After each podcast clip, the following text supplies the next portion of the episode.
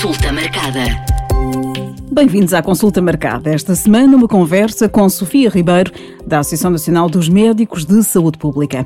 Olá, Sofia. Estamos numa altura em que estamos uh, no caminho da transição para sair, uh, esperemos nós, da pandemia. Uh, vamos, estamos a retomar também as viagens, quer em trabalho, quer via, viagens turísticas, que deixámos de fazer muitas durante a pandemia. quais são os riscos das viagens nesta altura? todas as viagens, mesmo aquelas que fazemos dentro do nosso país, podem ter sempre algum risco para a saúde. Mas aqui, principalmente, as viagens eh, que fazemos para países de médio e também de baixo rendimento, portanto, aqui falando do continente africano, hum, América do Sul, por exemplo, Ásia, eh, podem representar eh, riscos para a saúde. Os principais riscos, além da transmissão de, de coronavírus, não é? Que, que, agora é o que mais se calhar eh, conhecemos e falamos e sabemos quais os cuidados a ter, aqui os principais riscos são uh, três que eu gostaria aqui de falar. Um é o consumo de, de água e alimentos contaminados, é natural que quando vamos em viagem, especialmente se estamos num, num local que nunca visitámos, queremos experimentar um, tanto as bebidas como um, as especialidades de, desse país. Portanto, há, há, sempre um risco cada vez que, que fazemos eh, esses consumos. Um, outro risco que é muito comum é a transmissão de doenças por picadas de mosquitos que depende muito da zona para onde vamos, eh, mas que é um risco que, que está presente em grande parte dos países do, do mundo. E, por fim, um, um, risco que se calhar não consideramos tanto, eh, que é o risco de acidente, eh, de acidente rodoviário, não é? Tanto durante a utilização de transportes públicos, mas também de acidentes a fazer atividades que um, ehm, já fazemos no nosso país de origem ou que então, uh, pelo contexto de, de, férias, decidimos experimentar, uh, como por exemplo atividades relacionadas com os desportos aquáticos ou com caminhadas, montanhismo, que podem também resultar em acidentes. E parece que já passou uma eternidade, Sofia, mas não, passaram dois anos. Uh, são riscos que, de, cuidados que uh, sempre uh, tivemos que ter antes de fazer uma viagem para fora do país. E aqui é importante a vacinação. Sim, a vacinação é mesmo muito importante.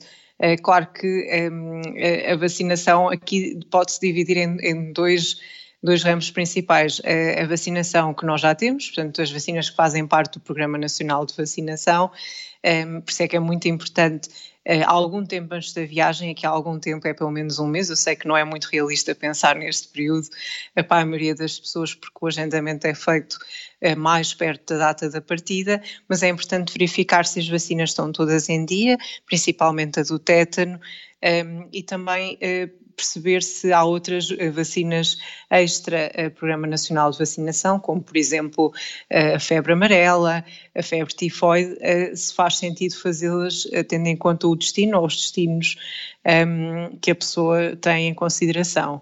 Um, ehm, é muito importante também levar essa informação connosco, ou seja, pode-se levar o boletim uh, de vacinação em papel ou então fazer um, download de um fecheiro eletrónico no portal da SNS, que estará em princípio disponível. E caso se façam vacinas como, por exemplo, a da febre amarela, é muito é, é dado um boletim internacional de vacinação, que é um boletim amarelo em papel, e esse deve acompanhar sempre, sempre a, pessoa durante a viagem, porque pode ser necessário um, fazer prova de algumas imunizações ao passar uma fronteira. Uh, falou nas picadas de insetos, o que é que devemos levar também na, na bagagem a nível de, de medicamentos? Uh, em relação às picadas de insetos, uh, mais especificamente, é importante dizer que se a pessoa nunca for picada, não vai ter nenhuma doença transmitida pelos mosquitos à partida. Portanto, é sempre esse o nosso principal objetivo. Uma das coisas mais fáceis de fazer e que, que não pode, pode não ser assim tão óbvia é sempre que possível usar roupas largas de cores neutras, portanto, evitar cores muito vivas que façam a pessoa parecer uma planta ou uma flor, e essas roupas devem cobrir a maior parte do corpo.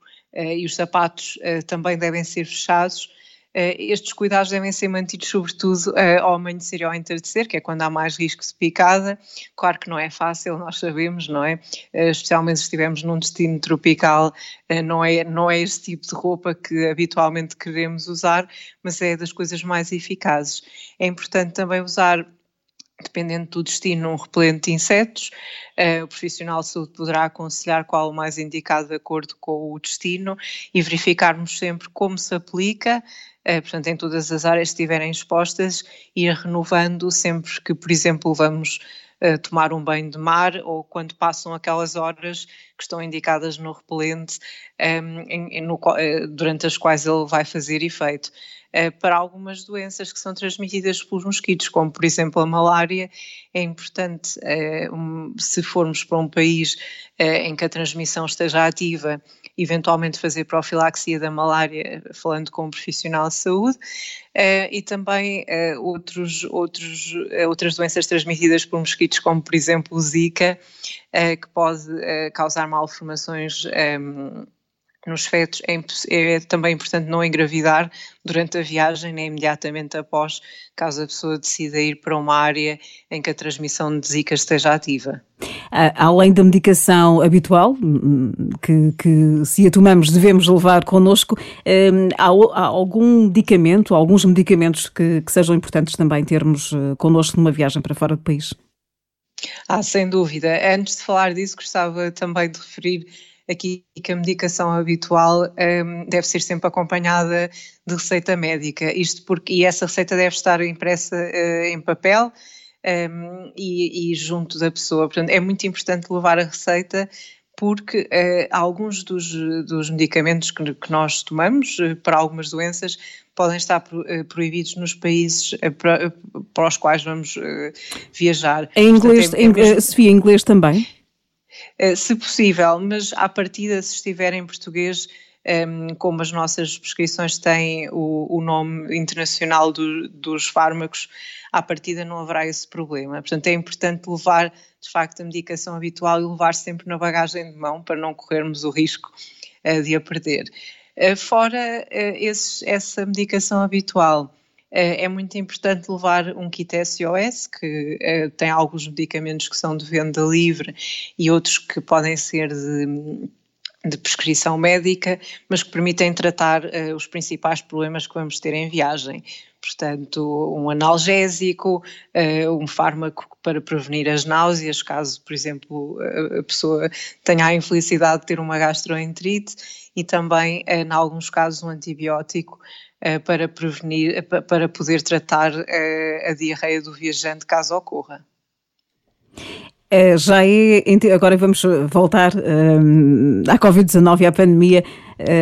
Já é seguro viajar nesta altura, sem a grande preocupação de voltarmos infectados caso não tenhamos sido ainda, podendo ser novamente também ter uma reinfecção. Uh, é assim, uh, seguro, seguro, não podemos sempre dizer que é 100% seguro.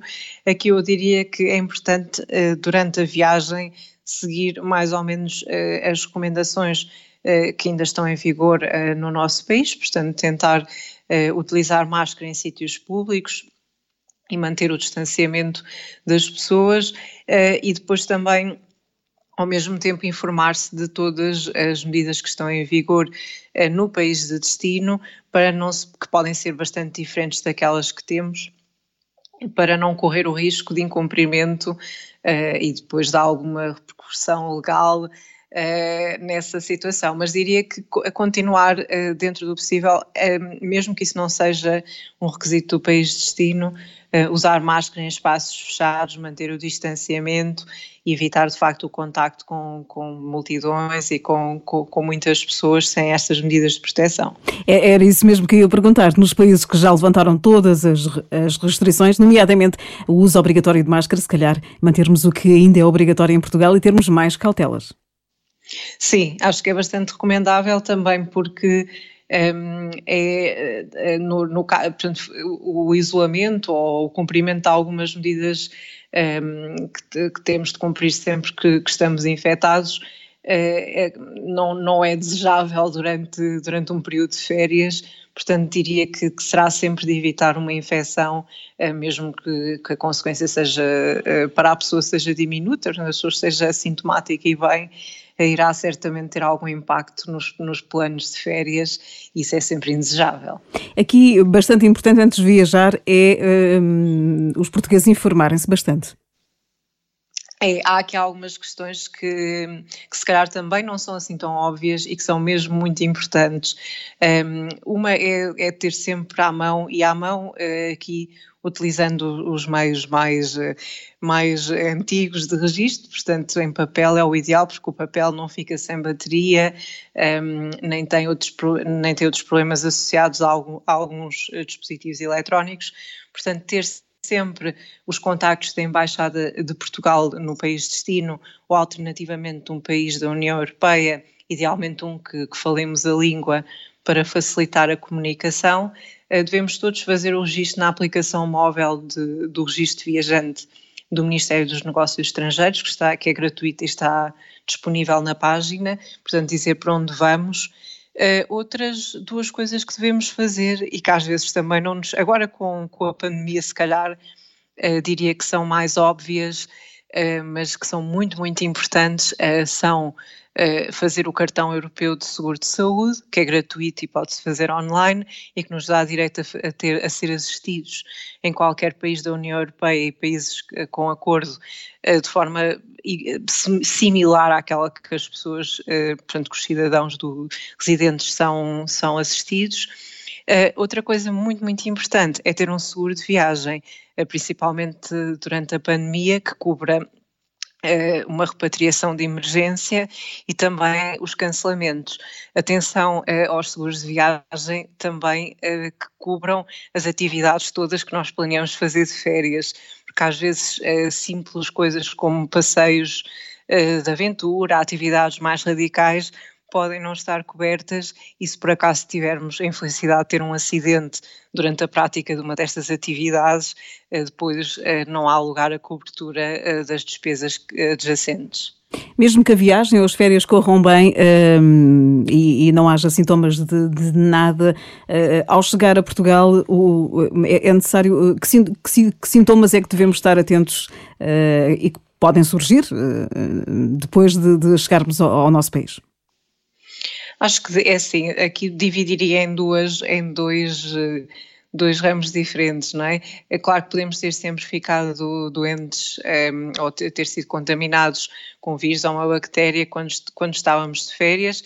Portanto, aqui uh, nos dias imediatos, ou se calhar na primeira, segunda semana imediata à volta, ao regresso de viagem, ter sempre em atenção sintomas anormais, febre, tosse, um, ehm, a diarreia, Portanto, ter esses, esses sintomas em atenção ou, ou, qualquer outro que seja uh, muito uh, fora do normal, uh, aqui um, algo que, que, acho que as pessoas devem ter mesmo muito em atenção se estiverem, se estiverem em trabalho ou em lazer, se estiverem estado num país onde a transmissão de malária é possível, mesmo que tenham feito profilaxia, se tiverem febre, no, sobretudo no período de três meses, um, a seguir à viagem, mas até, poderá ser até um ano, uh, devem, mesmo que a febre passe e que, e que a pessoa se sinta bem, deve consultar um profissional de saúde e fazer o teste da malária e dizer sempre um, uh, eh, que esteve num país onde há transmissão de malária, porque é muito típico da, da doença, portanto, não é como evolução rápida em que, em que a pessoa de facto sente-se eh, incapaz para uma vida normal do dia a dia, a pessoa tem febre, fica bem, depois tem febre outra vez uns dias depois, depois fica bem, uh, e isso não encoraja muito a procura de cuidados de saúde, mas é mesmo muito importante uh, fazer o teste da malária nessas situações, caso a pessoa tenha visitado um país. Para finalizar e recordar aqui o, o, nosso ponto de partida, quem está a pensar viajar para o estrangeiro, um, importante uh, o, que, o que come nesse país, o que bebe, uh, a vacinação uh, e, o, e, e o que veste. É, é verdade. Aqui sobre o que come e o que bebe, se calhar deixava aqui mais algumas dicas que podem ser importantes, uma vez que é, é mesmo muito comum as pessoas uh, terem algum episódio relacionado com gastroenterite. Portanto, aqui a água, uh, na maioria do, dos, dos, países um, de médio e baixo rendimento, deve ser sempre uh, engarrafada vermos sempre se a garrafa foi selada, evitar o gelo, porque nós não sabemos uh, de, de, com que água foi feito o gelo que colocam nas nossas bebidas.